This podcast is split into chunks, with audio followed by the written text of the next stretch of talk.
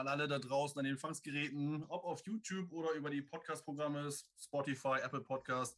Wir freuen uns, dass ihr wieder zuhört. Eure Gang in Germany ist wieder am Start. Ähm, diesmal wieder ein Podcast mit einem Gast aus den USA, äh, Richie Molura von Jets Media. Ähm, einige kennen ihn vielleicht, äh, hat schon ab und zu auch wieder gemeinsame Sache ähm, mit Ali Ashraf von neuen New York Jets Fans gemacht. So, Richie, welcome on our podcast. Thank you so much for taking the time. Really appreciate that you will chat about uh, the draft, the offseason the Jets had so far. How are you doing after the three days?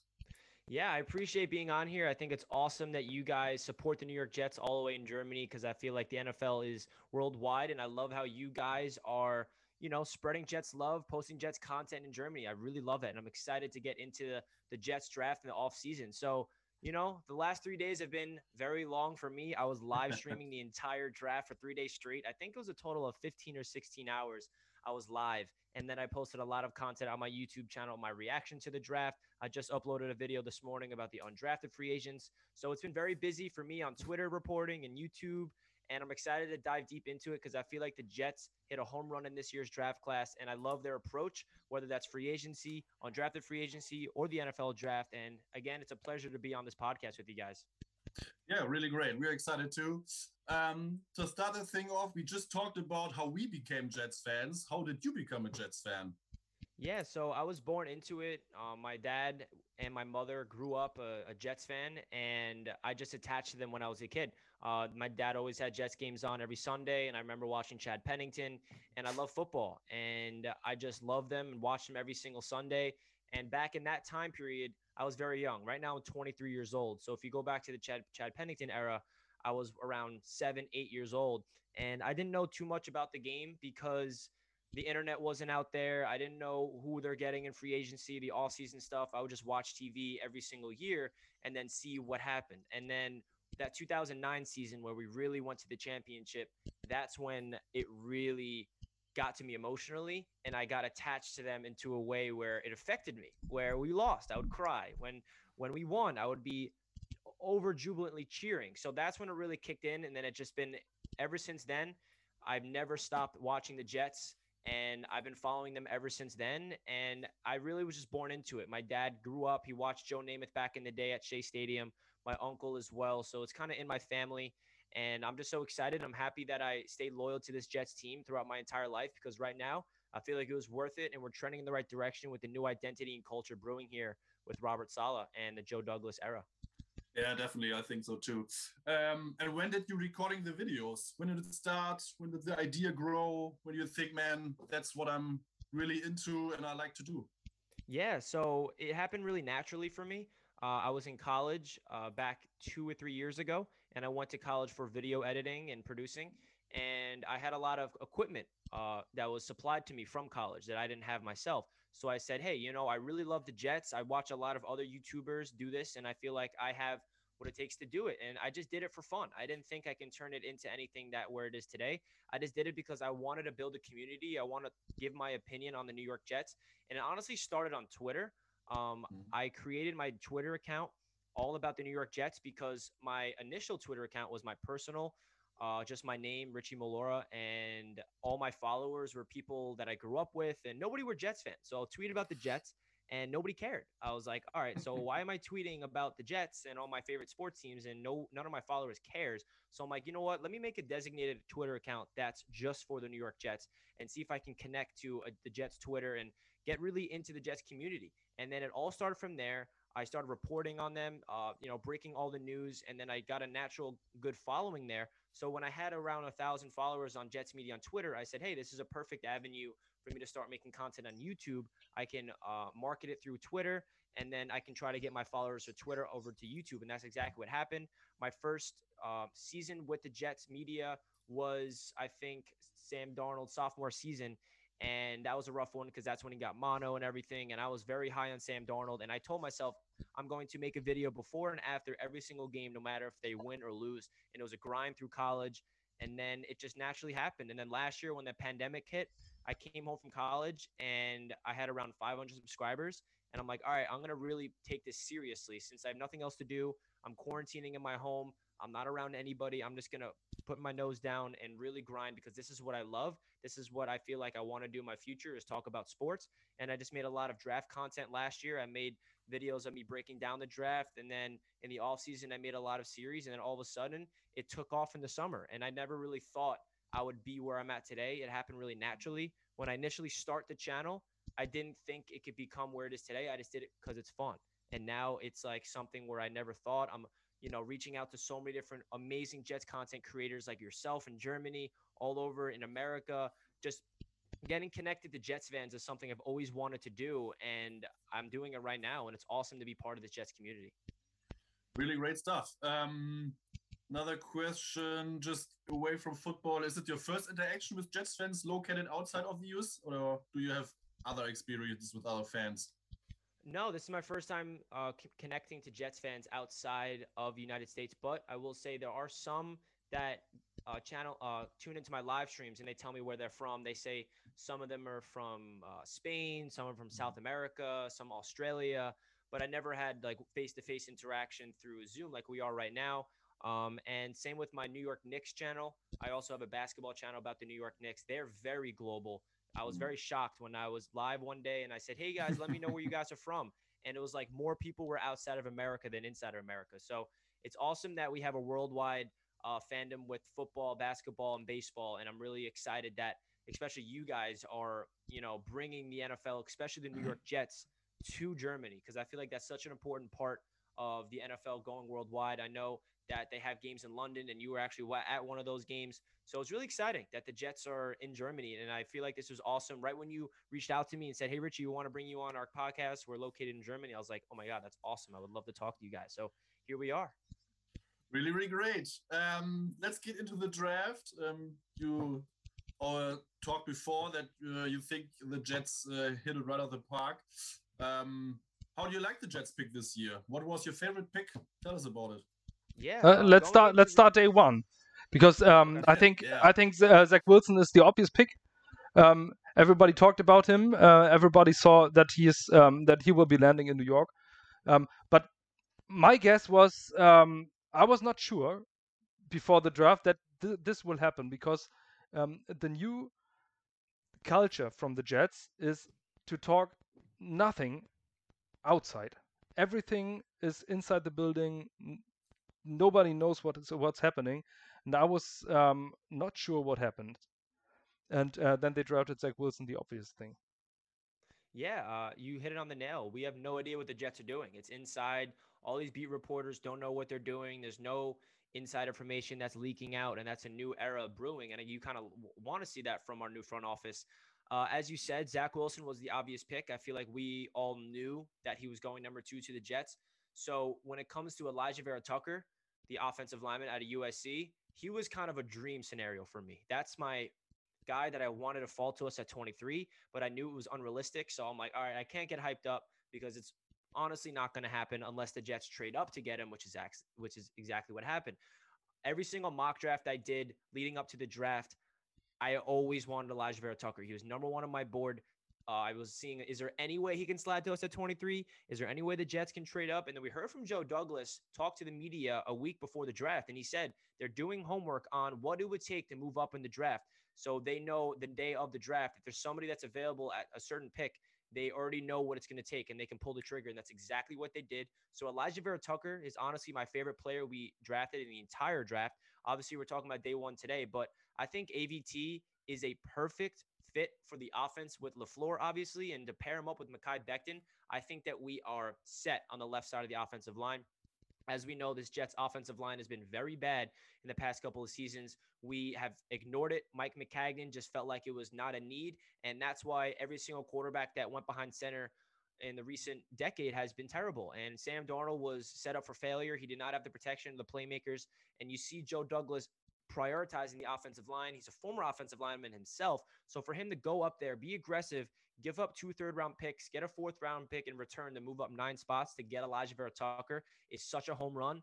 I don't know if you guys saw my reaction, but I posted it on Twitter. It was uh, Jack and I were just going crazy. We were screaming because that's yeah. what we wanted, and we didn't think it was going to happen. So that's why it just came out like, yes, we did it. We got Elijah Vera-Tucker. Like we need to build this offensive line, and he is the perfect guy to beef up that interior offensive line. Yeah, um, even uh, who was a cool down guy, he jumps up and yeah. was really excited. So Basti uh, didn't. Uh, he liked to play, of course, and but he's undecided about the trade. How do you grade the trade? Yeah, the giving trade, up two third round picks. The way I look at it is you see what the New York Giants did, right? They traded down nine spots and they got a first round pick, a fourth, and a fifth, or maybe a sixth. One of those three. Yeah, a fifth this year, a fourth, first uh, next year. Yeah. Yeah. So what the Jets did is they moved up nine spots. The Giants moved down nine spots. If you look at the compensation and compare it, we only gave up two third round picks and we got a fourth of return. So I am all for it. You know, the way I look at it is we traded up for a player. We didn't trade up for a draft pick. Joe Douglas saw Elijah Vera-Tucker and said, This is a guy that can just be a, a, potential Pro Bowler. He's the best player in the draft at that position, and he's versatile as well. He's not just a guard. He played left tackle at USC. So if there's any injury concerns, unfortunately, to, to Becton, we have that flexibility of moving AVT all over the line. So I would have done it. Going into the draft, I said on Twitter over and over again, the Jets should trade up for AVT if he if they don't think he's going to get to them at 23 because that's the type of potential he has and I would do that trade all over again. I honestly thought we would have to give up a lot more. I it, it's very you know, we have to appreciate that we did not give up a future first, we did not give up a future second, and we only gave up two thirds this year. So we still have all the capital next year, which is 11 picks. We gave up two third round picks. And I know we're going to get into later in the draft, uh, later in the podcast, but we got Michael Carter in the fourth round, who I thought was a second, third round talent. So we got extremely good value, and I would do that trade all over again. I know some people are a little iffy because we gave up capital, but mm. we have the ammunition to be flexible and aggressive to get up there because we traded away Jamal Adams, we traded away Sam, we traded away Leonard Williams, and that gave us flexibility to be able to go up and get some players and still have enough ammunition to draft players. And another thing I want to mention is we went into the draft with 10 total picks and we came out of the draft with 10 total picks. So we went up to get AVT and we sacrificed one pick. So we had nine picks. And then in day three, Douglas traded down and acquired another pick. So at the end of the day, we still got 10 players. Basti, you agree with Richie, or what's your opinion on the draft itself from the day first and the trade? Yeah, of course. I think um, there are shades of the brick, uh, D'Brickashaw Ferguson and Nick Mangold inside here. It's just uh, one year difference, but we have an interior offensive line and um, and a left tackle that will be the anchors of the offensive line. Um, but with the with the trade up, yeah, of course, I think um, it was necessary to get him. But um, a guard on 14, okay, Elijah Vera-Tucker is really a good prospect. Don't get me wrong, I love this pick, but uh, I would love it more at 23 because um, that was. Uh, but I think a, a, few days later, I don't care about the trade up, but um, on day two, I was so excited to get three picks on this day, and um, exception uh, uh, when you, when you're in Germany and um, you stay up and it's 1 a.m. at the beginning of, of day two, and uh, you you're prepared to watch all night long, and then the Jets draft is over at the second pick. That's um, it's um it's more of the because of uh, because of entertainment. It's more an yeah. entertainment an entertainment question, and um everybody talked about trading down and acquiring more picks, and then we picked at at the second pick, and the day was over for for us. So maybe it was more of that because of logical reasons. Um, yeah, I, I, lo- mean... I love the Vera-Tucker t- uh, pick because uh, because of the old story of D'Brickashaw Ferguson and uh, Nick Mangold, mm. and I see a similar plan.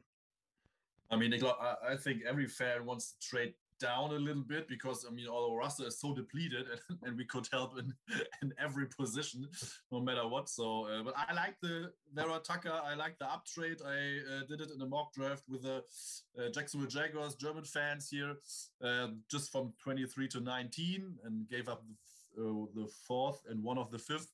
Um, but that's uh, just with five spots and not nine. So yeah, I'm I'm with Basti a little bit because two thirds was a was a great chance to to strengthen our roster.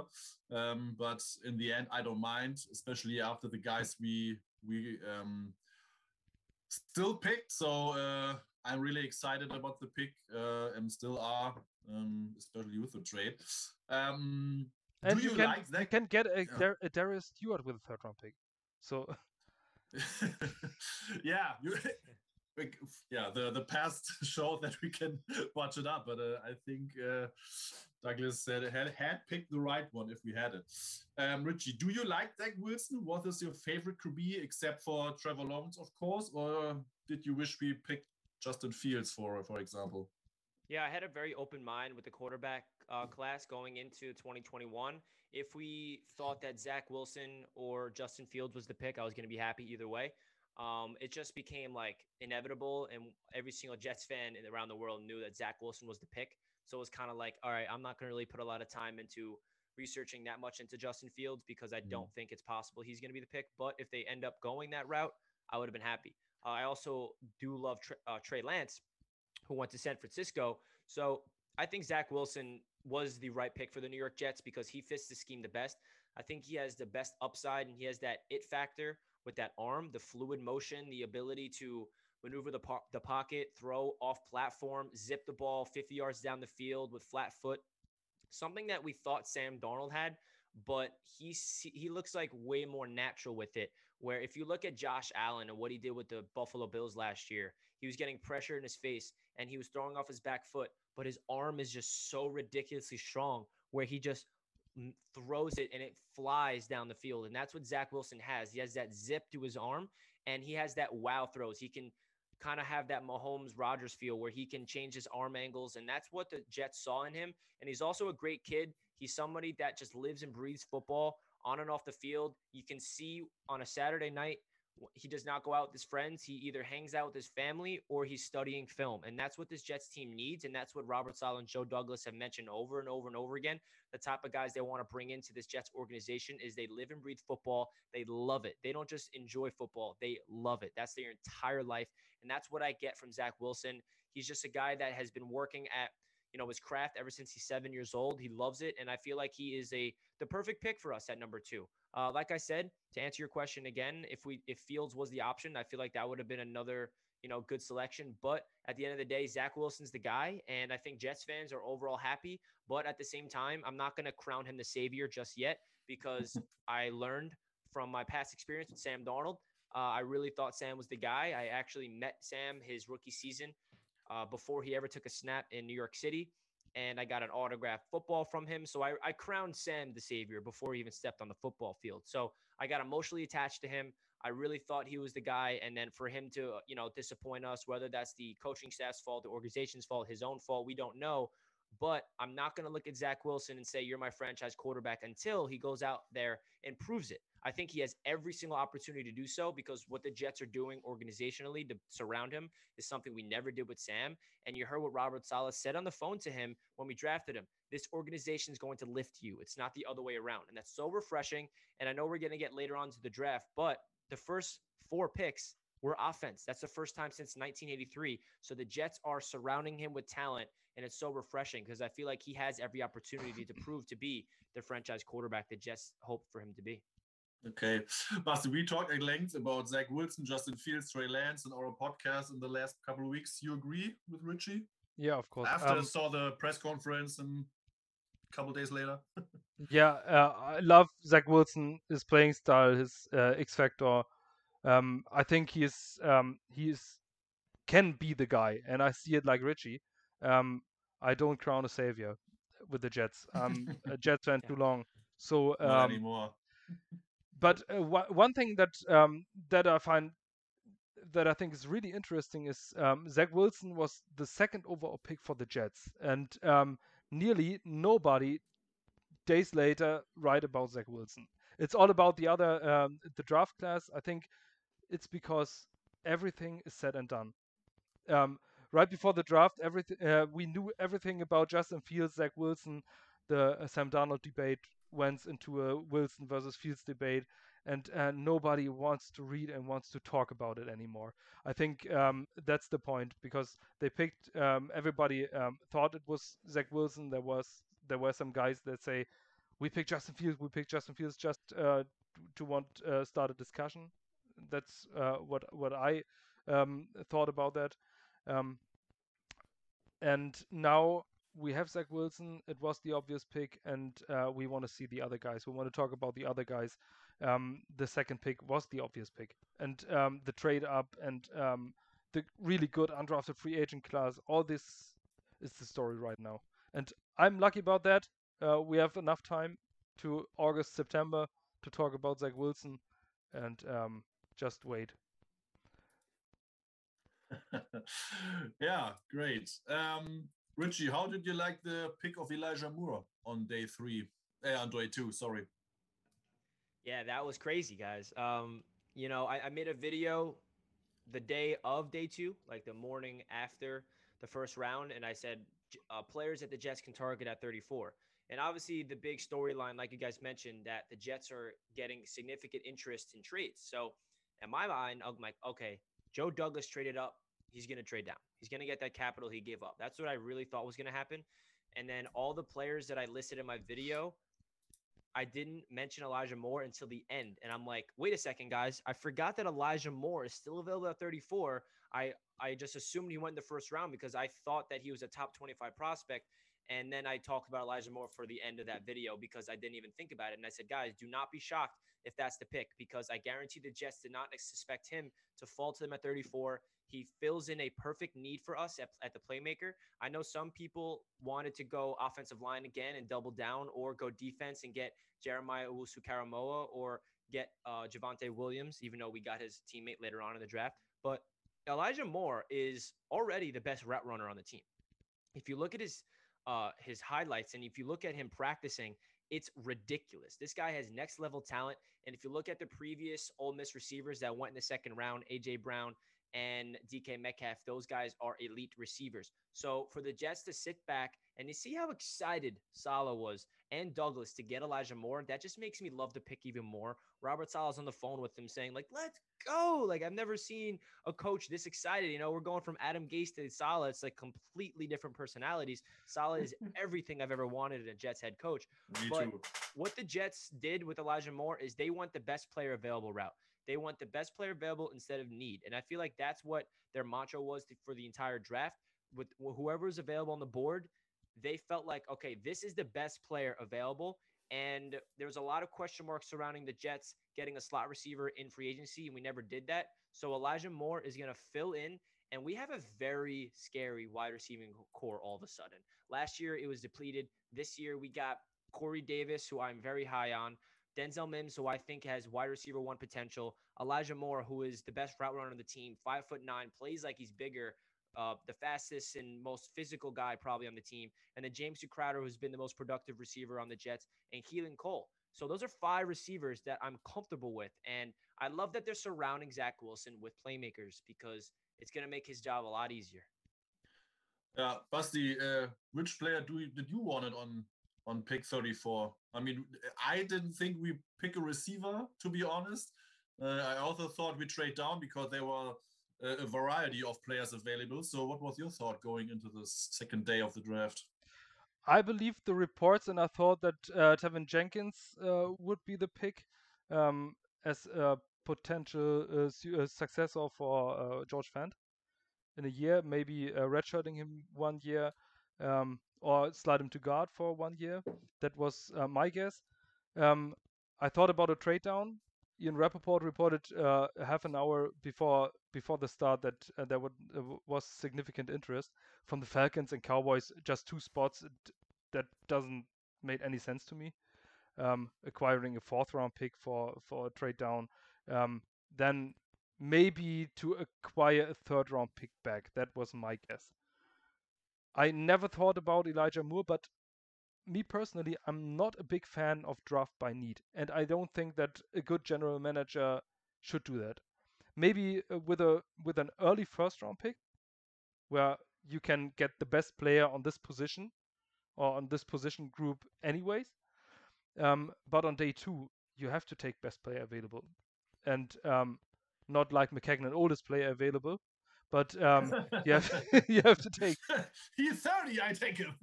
yeah, you have to take uh, the best player available. And I see it that Elijah Moore was it, and um, yeah.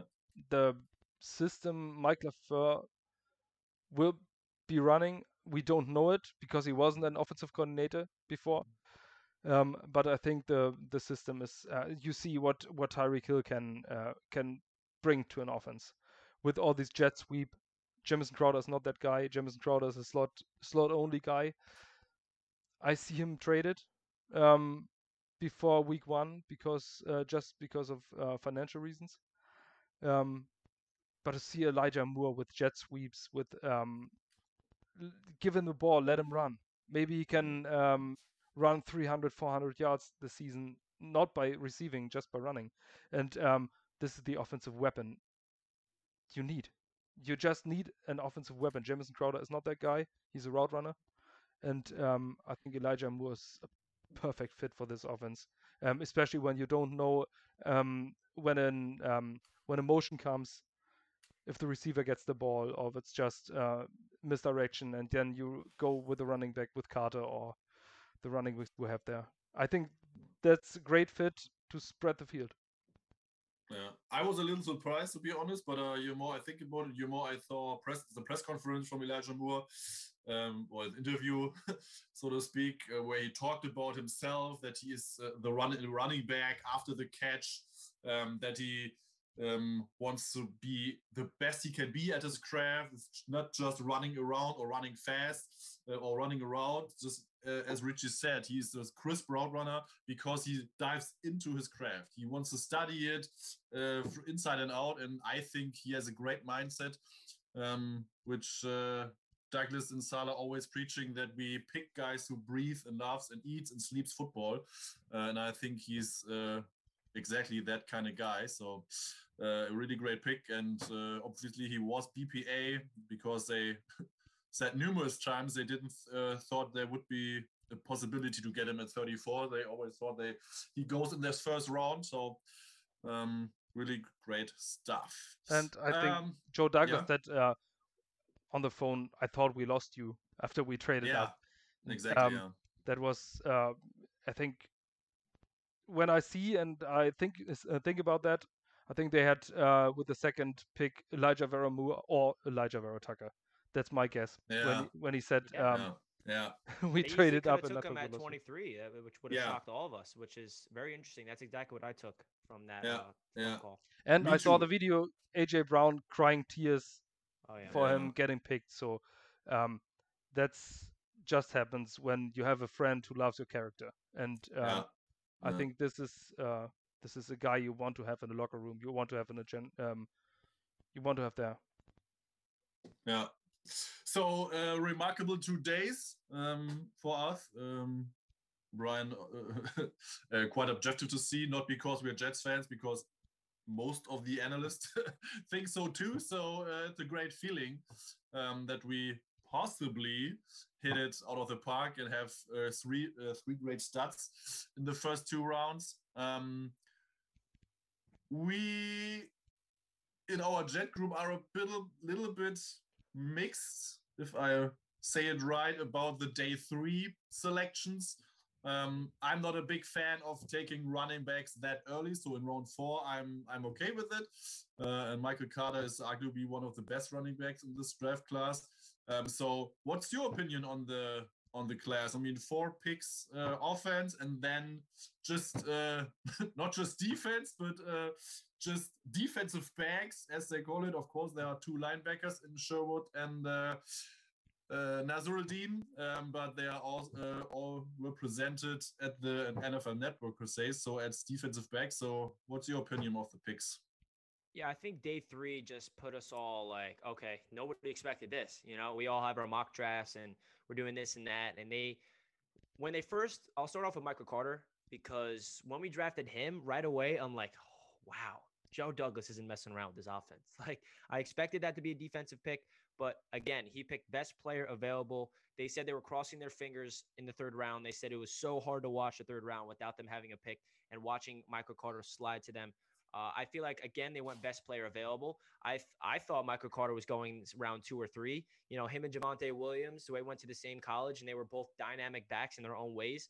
And Michael Carter, I know a lot of people wanted Javonte Williams at 34. I didn't really want that. That's too early for running back in my mind. And I didn't think Javonte Williams fit the Jet scheme as much as Michael Carter did. And then when people were like, "Yo, Javonte Williams at 34," I was like, if we're getting a run, running back from UNC, it should be Michael Carter because he can catch the ball out of the backfield. He all you need is space, and to plug him into this LaFleur offense with a widespread concept. If we can get you know, blocking downfield with Mekhi, AVT, and we got really good blocking wide receivers, honestly, in Denzel Mims and Corey Davis. So if they can set the edge and we get uh, Michael Carter in space, all he needs is to get the, that space because all he has such great footwork, vision. He can cut. He's explosive. He can get down and score a 60 yard touchdown with ease. So I feel like Michael Carter, you know, I knew it was an option at 107 when, you know, waking up on Saturday morning, but I didn't think it was going to happen because I really felt like they were going to go defense. But then they go defense six players in a row, like you mentioned. So let's get right into that. That was crazy because NFL Network had all these players as a safety, but the Jets did not label one of them as a safety.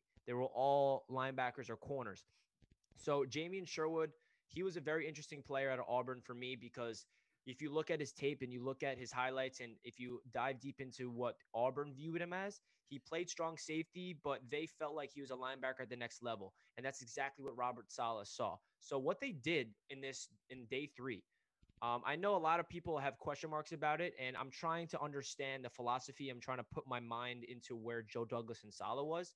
So we're going from a 3 4 defense for the past like six years to a 4 3 personnel. So we're trying to get new players in the building that fits the scheme. And that's exactly what they did. I've said going into this draft, we are cornerbacks and linebackers away from being a potential elite defense. That's how good this defensive line is. That's how good we are up front. And I'm comfortable with Marcus Maye and Lamarcus Joyner and Ashtyn Davis at the safety position.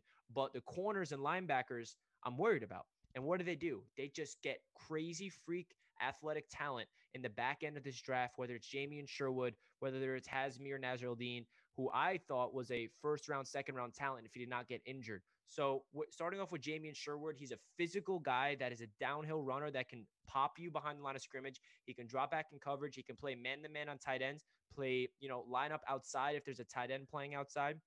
He's the guy that's a Swiss Army knife type of player. And that's the common thread with the rest of the day three picks on defense. They're all versatile. They're all guys that are not one dimensional. That that's the, that's today's NFL. You're not just a, a safety. You're not just a cornerback. You're a football player. You play all over the field. And I feel like we're just getting our first taste of how Robert Saleh wants to get personnel on this team because he loves versatility. He loves lining you up all over the field. And then com- and then going into Hasmir Nasirildeen, who we got in the sixth round that's a player that if he did not tear his ACL, if he did not have injury concerns at FSU, people compare him to Justin Simmons. People thought that he had first round, second round talent written all over him, but unfortunately injuries held him back. And in the COVID, you know, problems last year, he did not get on the field. So this is a guy that's six foot four, long and lanky. Can he played all over the field? I think he's honestly the most versatile player in terms of where he lined up in college in the entire NFL draft. He played strong safety, free safety, inside linebacker, uh, slot corner, outside corner. He played all over the field. He's a freak athletic player, and he was the anchor of that FSU defense when he was on the field. His play recognition is something I noticed the most. So that tells you that he has very good feel for the game, and you just got to follow your instincts on the defensive side of the ball. And I feel like he does that at a tremendous job. And to get him in the sixth round is just tremendous value. And then you go into Michael Carter the second. Funny because that's the same name. I feel like a lot of Jets fans love that pick just because it's the same name. But it, it was crazy seeing, you know, all these picks back to back to back was defensive back, safety, corner, linebacker, hybrid. Like we're like, what's happening? We're picking like the same position back to back to back. But then if you look back and realize what we're doing is we're getting depth, we're acquiring really physical guys that has you know, very good athletic abilities because Michael Carter the second, he's a guy that's blazing fast. He's probably going to be our new Brian Poole potentially. He's going to line up in the slot. He can play free safety. He can even line up on the outside. And then if you go into um, Pinnock from Pitt uh, from Pittsburgh, he's a guy that's probably going to be our special teams player. He's going to provide depth on the outside. And then Echols from Kentucky is another corner. So we got a lot of players that's going to be playing all over this defense. They're not just a one dimensional corner, they're not just a safety. They play all over the place. And I feel like we're not used to this. So that's why we're we have a lot of question marks surrounding day three because we're not used to the Jets getting all these linebacker safety hybrids because we don't know how it will work. Yeah, yeah. I was uh, really a head scratcher for me was Jonathan uh, Marshall, the defensive tackle from Arkansas. But the more I read about him, the more I like him. um, and I uh, watched his uh, interview, um, which he did uh, right before, uh, right after he was drafted, of course. Um, I mean, and he has scored a 9.99 ARS from out of 10, so he's an athletic freak. Um, and he played the zero at Arkansas. And he said he was a little bit misused. Um, and he likes to be in the 4 3 because he has, uh, uh, I mean, of course, everybody says he's he's uh, great in everything, but he's a great uh, get off and uh, is really athletic and very quick off the ball. Um, and he he hopes that he can contribute to that. So uh, I like him as a potential practice squad player for this year. I mean, our defensive line is stacked. Um, I don't think he will be in the active roster for that. So, um, but it's a great potential for next year. So, um, yeah, the one head scratcher was the trade with the Kansas City Chiefs for me uh, to move down and up, just the, the other way around. But um, yeah, Basti, what's your opinion on day three from us? I was confused. I was really confused because uh, it's, it's, not easy to know know about 250 players. Um, yeah. and then uh, I think I was most confused because uh, because of the positions uh, that NFL um, that the official NFL coverage um, showed because uh, safeties, exactly. defensive backs, cornerbacks. I say, but uh, I'm a former cornerback myself, so so I love seeing DBs, but I thought we need a linebacker and we need something outside, and everything was inside. That was my guess, but then. I saw uh, the players, and um, especially I fell in love with uh, Jamie uh, with Sherwood, and um, just to see where he where he lined up, where he played, he's ultra versatile and uh, played the most snaps at inside linebacker and um, and at free safety. And I think um, these you need these guys in this defense. And I love the idea of bringing personal to the field.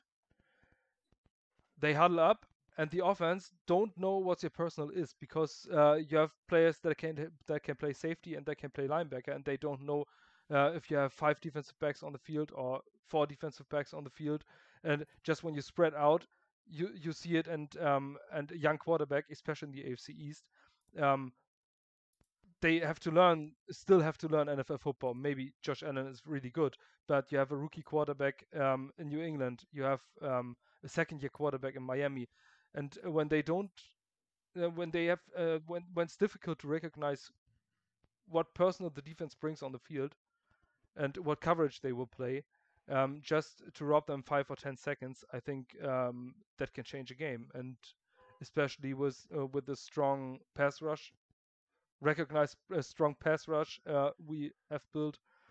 That's a great thing. We have young corners, we have young defensive backs. Um, the best friend of a defense back is a good pass rush, and um, you can build around. And maybe it's a, uh, it's a crapshoot.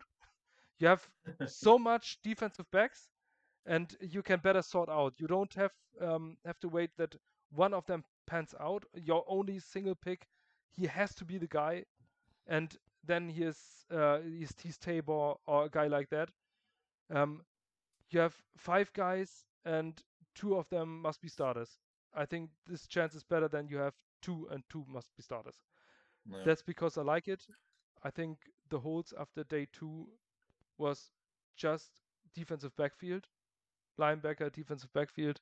Okay, we can still use a tight end, but I think the undrafted one will be very good. And um, but that was the way to go, and they went all offense at the beginning.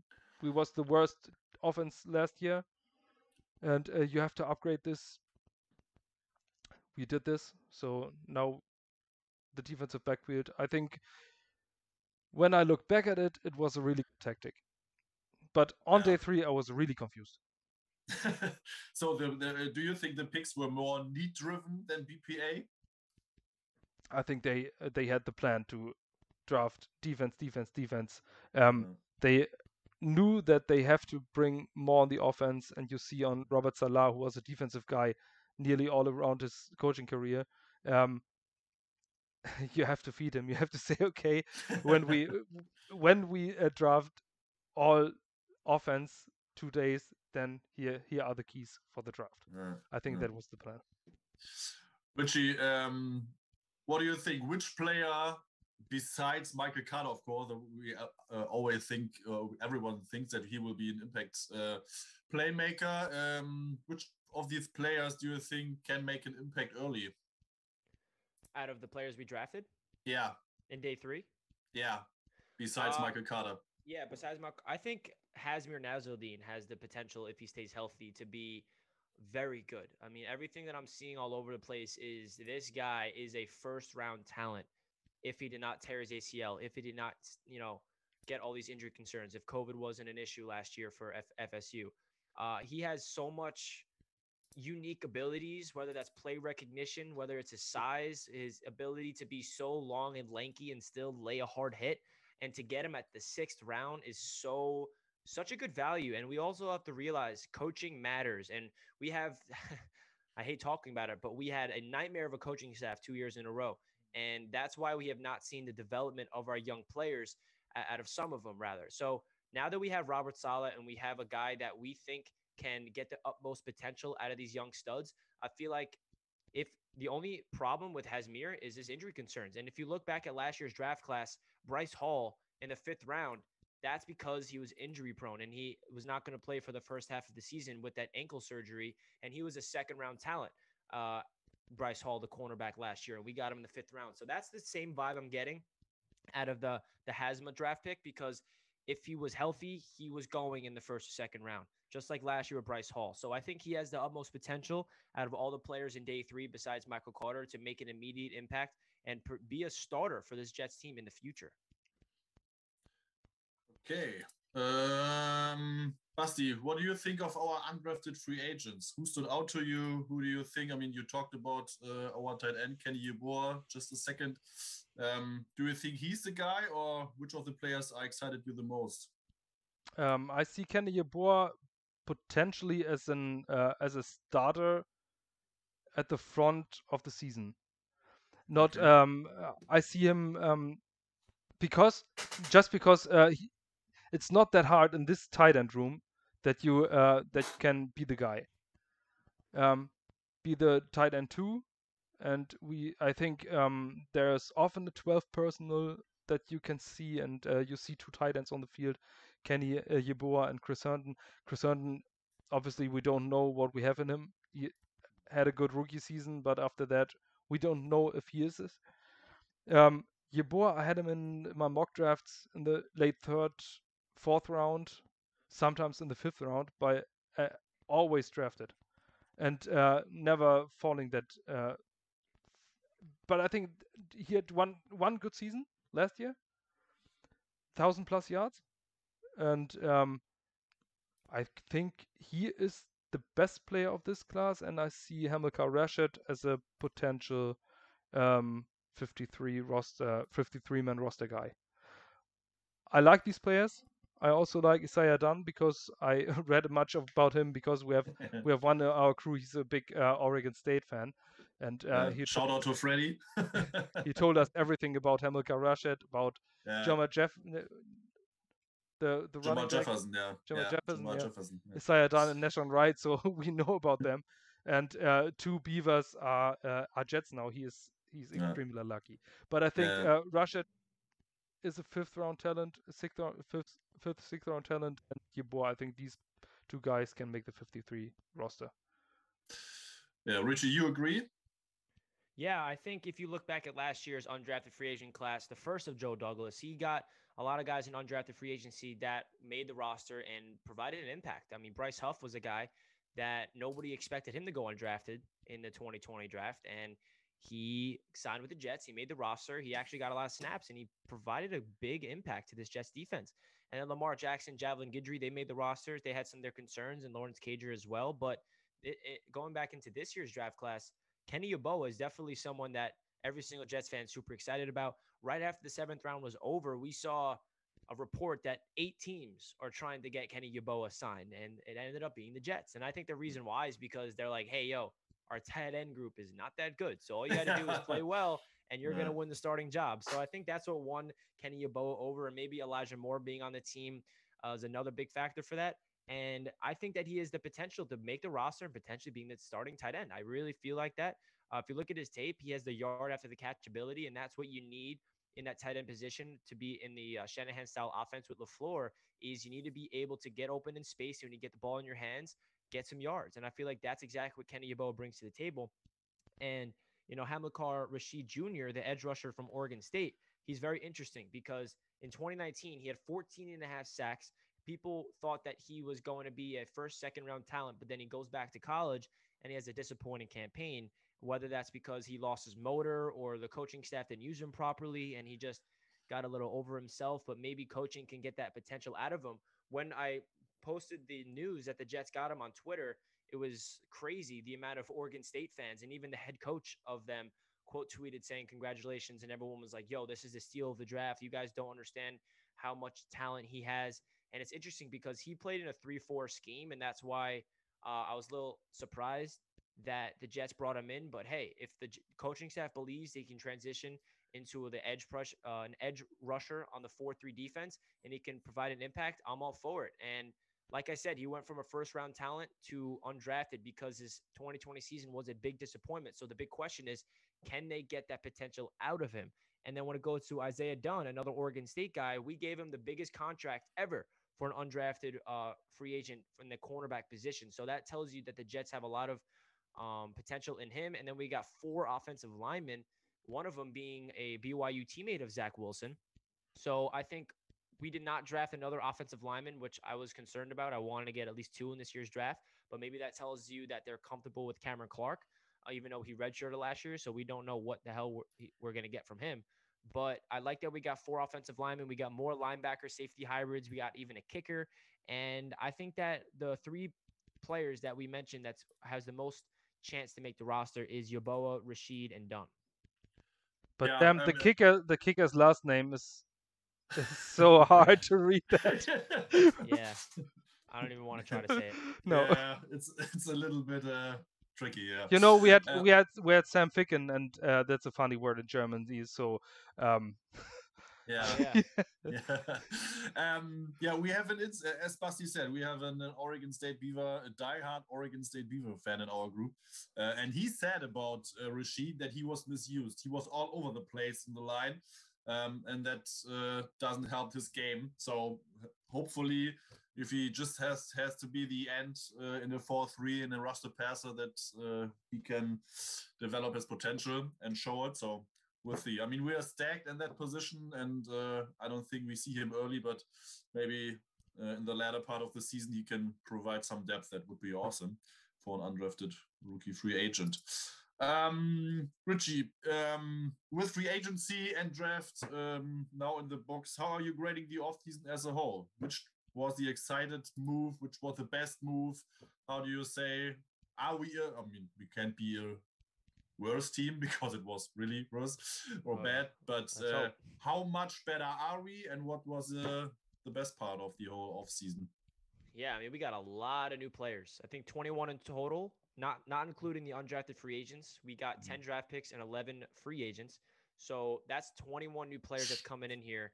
And the common thread between all of them how many times have you heard Joe Douglas and Robert Saleh say they want guys who love football, that has high character, and that's the type of culture they're brewing here. And that's what gives me the utmost confidence in everybody we brought in in the draft and free agency. And then if you look at the talent on the field, I love first talking about the under uh, the free agency class with Corey Davis and Carl Lawson. I love that we brought in guys in need. So we spent I would say decent amount of money on two players with with Carl Lawson and Corey Davis. We have not had a true edge rusher in God knows how long, and Carl Lawson provides that. He's a literally the the missing piece to the puzzle for this Robert Saleh defense. We saw the San Francisco 49ers have a dominant defensive front, and that's how they got to the Super Bowl. They were just getting to the quarterback. They never let the quarterback have more than three seconds to throw the football, and that's how Robert Saleh's defense is, you know, uh, it's supposed to just make the cornerbacks' jobs a lot easier where they don't really have to worry about getting beat because the quarterback's on their butt by the time they even snap the ball. So for the defensive side of things in free agency, we just doubled down on our strength, and that's the defensive line. The defensive line for the Jets has been always good for the past 10 years. We've always drafted defensive line early in the draft for a long time, and we that's where we've always never really had to worry about. The offense has been the issue. And we went out there and got Corey Davis, who is a former fifth overall pick. he actually had the most yards in the NFL off of play action passes last year. And that's exactly the type of offense we're coming in with LaFleur. So that's why I'm confident to have Corey Davis on the outside, who I think still has a lot of room to grow. Denzel Mims on the outside, and now Elijah Moore and James Crowder on the inside. Watch out. And also, the one thing I did notice about the free agency class that I love is they did not give a lot of money to players that are older and hit their peak, such as Le'Veon Bell, CJ Mosley. Those two players that Maccagnan brought in, they gave him a lot of money. And those are two former multi time Pro Bowl players. And they gave him money for what they did on previous teams, right? So, what Joe Douglas is doing, he sees potential in Carl Lawson and Corey Davis that are 26 years old. They say, We're going to give you this contract, and we think that you're going to be hit your peak on the New York Jets. We're not going to pay you for what you did on your previous team. We feel like the coaching staff and the system we have here, you're going to become a Pro Bowler for the New York Jets. And that's the very different approach that I love. And it's flexible contracts where we still are third in cap space next year. So that's another big thing we have to realize. We did not hand out money. A lot of people wanted us to go all in and the big mm. fish, and we're not that team anymore. It, you don't win Super Bowls by winning free agency. And the Jets have won free agency, won the headlines in the offseason for way too long, and it's never worked out. The year that we got Le'Veon and CJ, we all thought it was going to work out because they're studs and they're f- former Pro Bowlers, but it was a nightmare. The contracts were nightmares. They never worked out for us, both of those players. We still have CJ Mosley on the roster. Let's hope that he can do something in year three because we haven't had a, a full season, not even a full game with him on the field yet that he's fully healthy. So I just love the approach with the Jets. They got high character guys, guys that love football, and they did not overspend at all. They're flexible with their cap space in the future.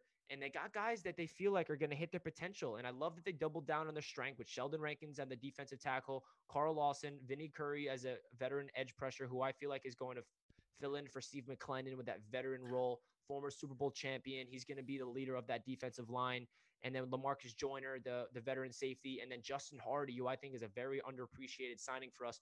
Three year deal. He's going to be the special teams captain, probably the best character we brought in in terms of him as a person, and he has a really good heart, as he said in the press conference. And then the offensive end, we just supplemented the roster, and we saw that the players that they ignored in free agency, they went all in on the draft. That's Alijah Vera-Tucker, the guard.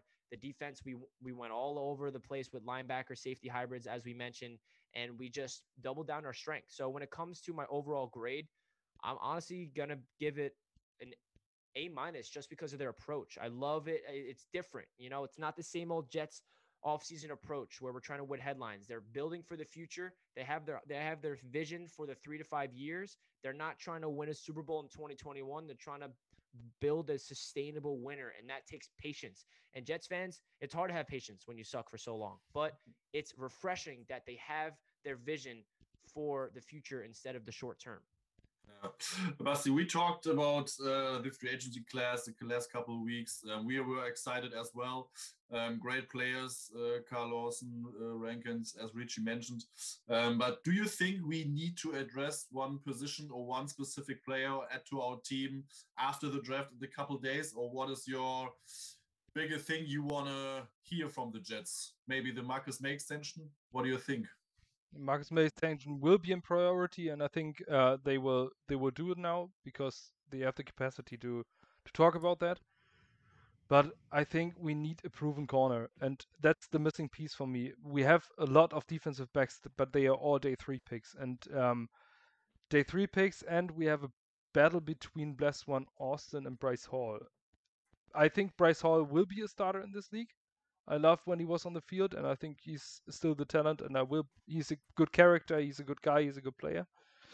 But I want a proven corner, and um, I think it's the obvious thing now that we sign Richard Sherman maybe for a one-year deal. Um, I think his presence will be good for all these DBs. Um, Steven Nelson will, would would be the best one out of the bunch, I think. But um, Richard Sherman one starting corner that don't has to start every game, every snap, um, will be a good choice now. And um, I think that something in this direction will happen. Maybe a coverage linebacker. Um, maybe you can try to sign Kwon Alexander. That would be would be good for us. Uh, weak side linebacker, a coverage linebacker. um, because these are the position groups where I have question marks at the front. Um, not at the depth, but at the front, that you need a starter. Corner and linebacker, and I think the offense is set, and uh, receiver and offensive weapons are set, and um, I still can't believe that I say this as a Jets fan. yeah, we have a good uh, receiving corps. Last year, yeah. Rashad Perriman was yeah. our fucking wide receiver one. So this, uh, no, this year is way way better, and uh, I love to see um, to be excited, not uh, talk me into it and say it will not be this bad this year. These these were the last years when when think okay maybe we are maybe we are surprise team for eight eight season no, we can be excited. Uh, I don't think that, and I don't think that uh, 2011 will be uh, will be the year for us, uh, but it will be 2022. But uh, mm-hmm. we can um, we have a great young team, and I think it's a it's will be a well-rounded roster. Uh, I watched Richie's draft coverage from day two, and he um, told about, about every receiver we had, and in that moment it hit me that I said, oh my gosh, what a great receiving group we have. I mean, if you have a Corey Davis, uh, Jamison Crowder, Denzel Mims, Keelan Cole, Elijah Moore, I mean, that all spectacular uh, compared to the last years. I mean, what a difference in uh, in one year. So really excited, really great. Um, Richie, um, there were some um, um, some saying from from Joe Douglas that it's a priority to extend or get in talks with uh, with the agent of uh, Marcus Maye. Would you extend them before the season, and if so, at what price? What would yeah, you pay him? Yeah, I would love to extend Marcus Maye. He is one of those guys that we drafted, and he's a class act. He wasn't supposed to be the leader, but he got thrown into that leadership role when we got rid of Jamal Adams, and he did a really good job. He's not one of those uh, leaders that's gonna you know be a vocal guy. He's kind of lead by example, and he was the anchor of that defense last year. He was the best player in the secondary by any means. Obviously, Quinnen Williams probably gives him the nod of the best player on the total defense, but Marcus Maye. I, the one thing that stands out to me about Maye is he shows up when it matters in the clutch in the fourth quarter. That win that we had against the Rams, he low keys the reason why we closed it. Uh, I remember two years ago, he had the crazy pass deflection against the Steelers to give us that win. He just shows up when it matters and he is 28 years old so i feel like he's in the prime of his career right now. Um, i feel like that's somebody we could extend for a three-year contract maybe give him 10 or 11 million dollars. I don't know if that would get the job done in, Mar- in marcus Maye's camp because maybe they want more but we have a lot of cap flexibility and he's a guy that's versatile. He could play free safety, strong safety, line up in the box. We saw him play all over the place for Gregg Williams. I think it would be a mistake to let him walk next year. I love that we franchise tagged him because I was worried he was going to leave us in free agency. So I love Marcus Maye as a character. Um, I'm just concerned if he wants to play for us because the the the vibe I'm getting from him, uh, he changed everything on social media off the Jets. Like nothing says he's on the Jets. Nothing says that at all. Even though he's under contract for us this year, maybe that's just because he really wants to get extended. And Joe Douglas said he's a priority. So hopefully they can get a deal done. And I think the deal could be around between 10 to 12 million per year. Um, if, if the only way they can get him is if they go up to 12, I'll do it because he's worth it. He's a guy that's going to be another veteran presence for the young guns that we're bringing in, like Ashtyn Davis entering year two when all these safeties we drafted, safety linebacker hybrids, whatever you want to call them. And I think it's necessary. He's the captain of the secondary, and I would love to extend him because he, you know, is a lead by example type of guy. And I love how he was thrown into a leadership role and how he took over that secondary because the cornerbacks were depleted. The safeties were depleted. Uh, Bradley McDougald was a nightmare, even though that trade he was just in there just because he had to be yeah. in there. So I wasn't expecting anything from him, but he held down that secondary single handedly. So he deserves the money. Do you agree? Do you see it similar? Yeah, of course. Uh, you need a free, you need a free safety. You need to keep um, your own talent. We missed that for years now. Um, all our picks are gone, and um, yeah, he was a quite a quiet leader. He was uh, he never did something wrong on and off the field. Um, yeah, you have to extend him, and he earns that, and otherwise he will be gone. Uh, I think it would be a great sign that uh, if a player does all the right things, that he will get rewarded and don't has to be outspoken or make a holdout or something like that. I think it would be set a great example for uh, from the front office um, that you can get paid um, even you even though you are quiet and just do your job. So that's uh, that's my biggest point of that of the contract extension. So yeah, to put you both on the spot here, um, I think we are on the right track. Um, what is your win projection for the next season? I mean, it's always tough to to say, uh, oh, we will be that or that good. But uh, do you think we will have a, a positive record, or when it is a successful a successful season for you, Richie? Yeah, and we got 17 seasons, 17 games this year, so we can't go 500 unless we're yeah. one. Yeah. Um, so that's interesting. I think the minimum is five wins. I think. That should be if we go under five wins, that's a really big problem. I think the coaching staff is a really big factor for this Jets team, and that's what's the most important thing that I get confidence of getting a lot of wins. I think the maximum, and I don't want to put a cap on it because you never know, mm-hmm. but I think we can. It's not a stretch to say. Obviously, this is being overly optimistic, but the maximum I would say is 10 wins, going 10 mm. and 7 with a 17 game uh, schedule. I liked our matchups this year compared to last year. And I feel like we can shock a lot of people. Obviously, the offense has to come together and the coaching staff has to implement their systems. But if I had to put money on the record, I would say um, it's so hard. Um, eight and nine is what I would predict. But I still say we could get 10, and the minimum is five. Okay. Basti, when is for you a successful season? regardless maybe of the record. Um, if you see um, if you see that this team will uh, come together and and grow as a unit, um, I think it's more important to see um, the coaching staff and uh, the quarterback on one page and uh, the general manager on one page and winning games and uh, coming back from losses. From maybe from um, from big losses there will be games. We have a rookie quarterback. We have a rookie head coach, we have a rookie offensive coordinator. There will be games that we will lose and will not just lose by three points. There will be this game, these games, and um, coming back from it. I think uh, win loss in 2021 is not that important, but as Richie said, you have to win minimum five games. You just um, want to go in the in the next season to be a, a um, yeah when you are in playoff contention next season. You will come out of the gates with a good season um, behind you. I think we can win nine games. Realistically, I th- really believe it. But but we have a we have a rookie quarterback, and never forget that rookie quarterbacks they need time to develop. In modern NFL, I think five or six years ago, um, there was a time where rookie quarterbacks came in and uh, redshirted the first year. And uh, now they have to start on week one, week two, or week three, and um, going into week six or week seven. Everybody says, "Hey, he's a bust. He's a first round pick. He's he don't start. He's a bust."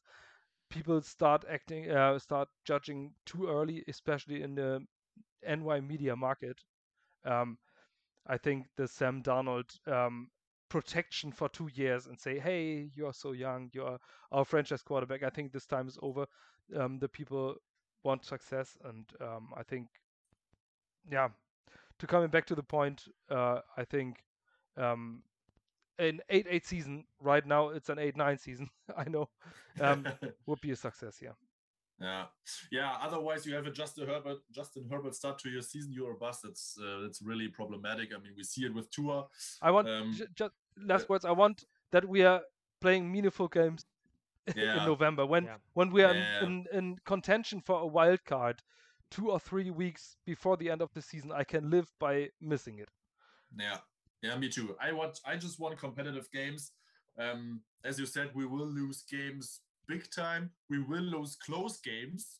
Just because the team is young and uh, has to learn to win. So, um, but I, uh, I just want to be uh, competitive in the games, and as you said, um, be a little bit in playoff contention, even if we are just in the hunt and are one and a half or two games out of it. But um, just be there and be in the conversation. That would be a success. Yeah.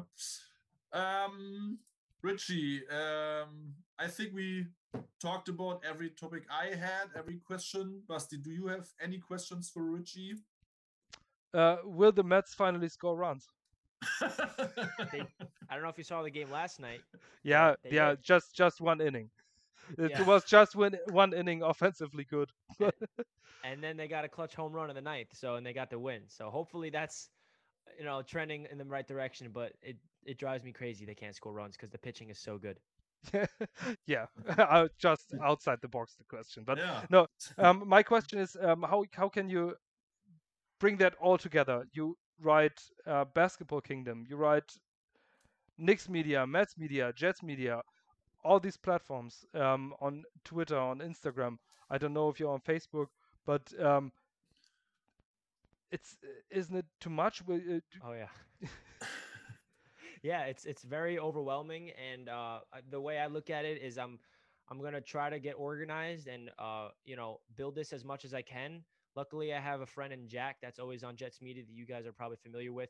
He helps me out. He writes scripts for me for Touchdown Kingdom, and I have a video editor. So the goal is to uh, hire a team of content creators and get you know people to you know help me build this from scratch because it's hard to handle this all myself.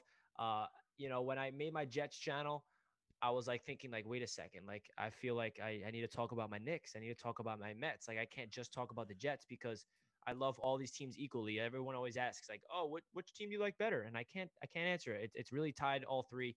So I said, okay, I need to make a Knicks channel, and that blew up way faster than I ever thought. I, I have more subscribers on Knicks than Jets in, and I made that literally like four months ago. So it's crazy. And um, yeah, to answer your question, it definitely is overwhelming. And at times I'm like, how am I doing this? What am I doing? Like, how do I figure this out? I wake up in the morning, I'm like, what, what am I working on today? But it's what I love. It's my passion. And I feel like when you wake up in the morning and you enjoy what you're doing and it doesn't feel like work, that's life. You know, you want to enjoy what you're doing. And I feel like I was meant to provide people with the best, the best sports content that I can. And I wanted to dive deep into touchdown kingdom and basketball kingdom because that's more broad, that's NFL, that's NBA, that's not just Jets, that's not just Knicks. So I wanted to get into that field, and that's the the, the channels that I'm going to try to get a team under me where I get people to you know create the content with me and for me. So that that's the vision for that. But yeah, it's definitely uh, a lot to handle. And I feel like this is just, you know, the beginning. And I appreciate you guys, you know, keeping up with what I'm doing. I appreciate the support as always. And I feel like this is uh the beginning of something great here on your podcast. I know you guys been doing it for three years, and to to have you know people from Germany be such diehard Jets fans is awesome. And I feel like you know we're on the right path, but all all three of us. Yeah, it's it's a great thing what you're doing, and it's a it's a similar approach which uh, Ali is taking. So you make it your your your profession, your your craft.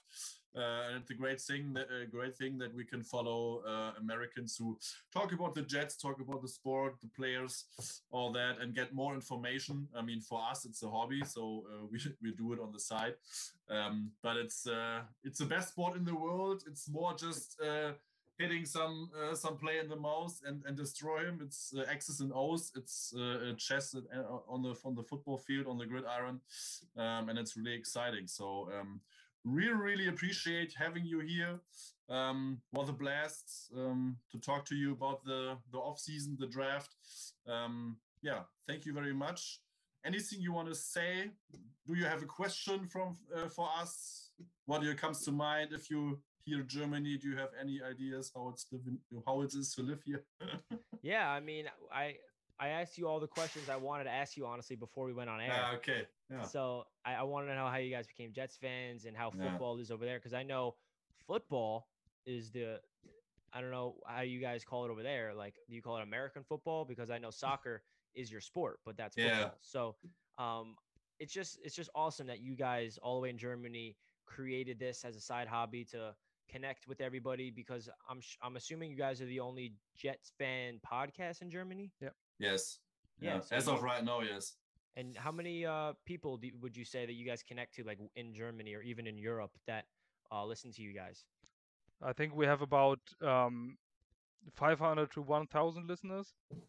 Wow. Um, we have a website. We have uh, daily 400 to uh, 400 clicks, roundabout, um, and we have 900 followers on Facebook, um, 700 on um, on Twitter. So it's not that a big number, but uh, I think for a German group, we write in German, we talk in German. So um, this is our way to go because there are so much uh, English speaking uh, podcasts. You can uh, you can hear all these good podcasts. You can follow the uh, follow these guys, but in German, and not all Germans speak English uh, or hear or can can uh, follow this. So um, we need just to talk in uh, German, and we make these projects. I think um, there are people that hearing us there that um, are not Jets fans. We are connected to other fan clubs because Germany is really really small from a perspective from an from an uh, U.S. American. Um, and there's there are fan clubs, organized organized fan clubs nearly from every NFL franchise in Germany, and we talk to them. We make crossover podcasts right uh, going into the season. Every time we uh, play to, uh, against another team, um, we go to the German fan club. We say, "Let's talk to let's talk about the game," and then we make uh, these projects. But it's all we don't earn anything with this. We all make it by by ourselves just for fun. That's awesome. Yeah. And and you guys like did you guys know each other before? Did you guys connect through the Jets, or do you guys know each other in person, or how how, how did you guys meet? This is really young because uh, mm. 2015 the Jets played in London, the international series against uh, the Dolphins, and uh, we just were a Facebook group. We didn't know each other, and um, I said, okay, we fly to London, just one and a half hours. Uh, let's meet right around the stadium, and uh, we met with four people, and uh, we liked each other. We we are Jets fans, so obviously we like each other. Um, and um, we we said, hey, let's let's do more of it. And um, then we met in Germany, in Frankfurt, once again with ten guys, all Jets fans from this Facebook group, and um, we just stayed in contact by phone, by internet, everything, and um, then we founded an official club in 2018. This uh, by German law. We are um, a group of people that are together like a marriage, and um, we are 80 people right now. The Gang Green Germany. We are meeting two or three times a year. We fly to NY once a year um, going to a game. This is uh, this is what we are right now. We are 80, 80 Jets fans in Germany that are organized and uh, do everything together. We know each other. We know each family. Um, we are a family here. That's awesome. You guys built a little Jets community in Germany, and I, I really appreciate that because, as you guys heard my story, I got into this just because I want to connect to the Jets community on the internet, and you guys did the same thing in Germany, and I give you guys a lot of credit. And the one thing I, I want to just say, it's nothing football related. It's more Germany. I, I don't know if you guys are familiar with the Netflix show Dark. Yeah. yeah. I did watch that, and it's one of my favorite shows. and, I, and I watched it in Germany with the in German with the subtitles. With subtitles. Yeah, yeah. I, I heard that a lot. I mean, I never uh, uh, saw that until now, but I have to see it. I apparently I saw it. I saw I, it, and I really love it. Yeah, because it's uh, a, a, lot of people say, yeah, I, I never uh, watched German television, but I watched the series Dark, and I said, what do you watch? I said, Dark. You don't know Dark, and well, I exactly. I got that really introduced yeah. me to the, the German culture, just in yeah. uh, you know TV yeah. to TV wise, and it was just it, you know obviously if you watch the show, it's so mind blowing, but yeah, that that's like my my first like connection to your guys' country, and it was really fun. Yeah, it's a cool thing. I mean, in Germany, football is uh, is a small small area because uh, we call uh, in in Europe we call it American football because football in yeah. England is is soccer. Um, so it's it's American football for us. And uh, in uh, in the free TV there are the good teams, of course: Seahawks, Patriots, Packers, Chiefs. So um, all the fans, most of the fans, of course, get in touch with this with with with, uh, with these kind of teams and uh, become fan from them. So the Jets are uh, obviously um, not the first landing spot for for new fans. Um, but I I love it uh, uh, uh, exactly that um, that why because it's it's it's like Basti said it's a family we are just not that much we are um, we are go through bad uh, bad uh, bad games bad times um, but we are loyal we chose the Jets because we are mostly rooting for the underdog.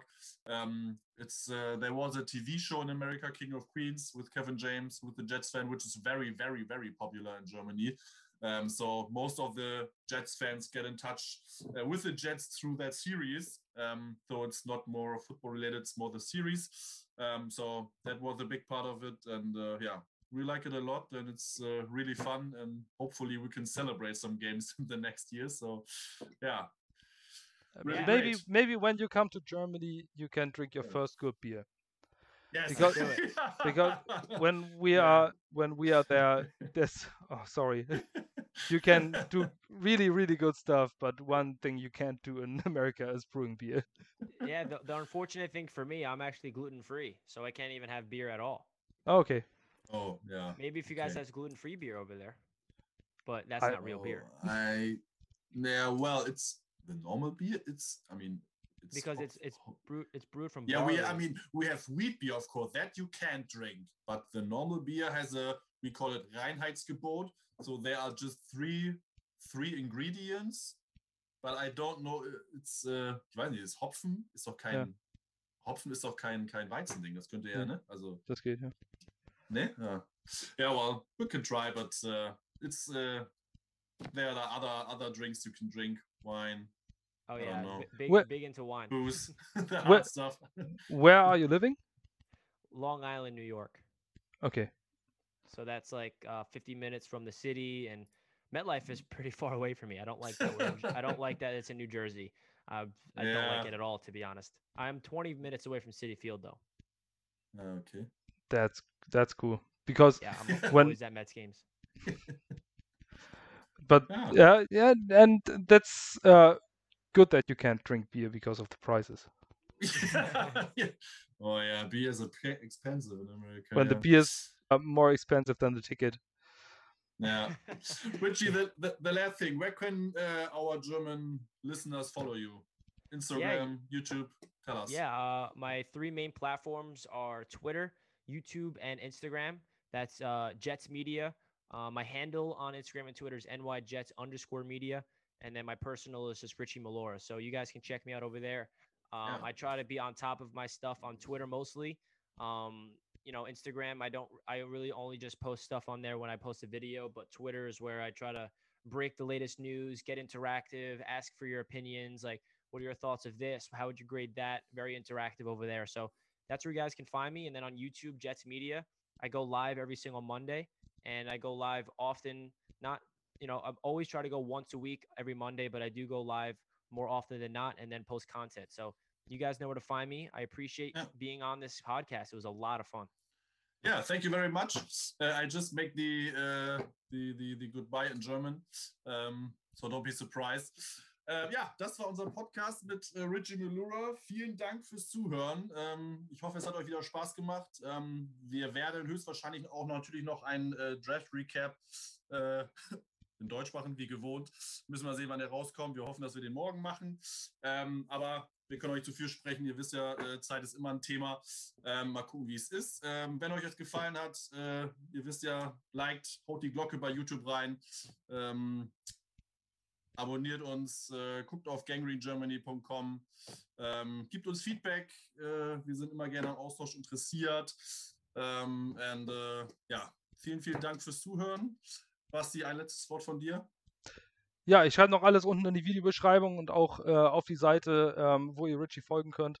Seine Arbeit lohnt sich sehr. Äh, Jets Media ist eine ähm, sehr, sehr coole Sache. Es ist äh, nicht so kaltes, ähm, nicht so kalte Coverage, sondern äh, auch viel Meinungsgeschichten, aber immer sehr gut informiert und sehr schnell. Also folgt ihm, klickt mal rein und gebt uns gerne Rückmeldung, wie ihr es heute fandet. Ganz genau. Ja, thank you very much. Bye bye. Tschüss und auf Wiedersehen. Thank you, Richie.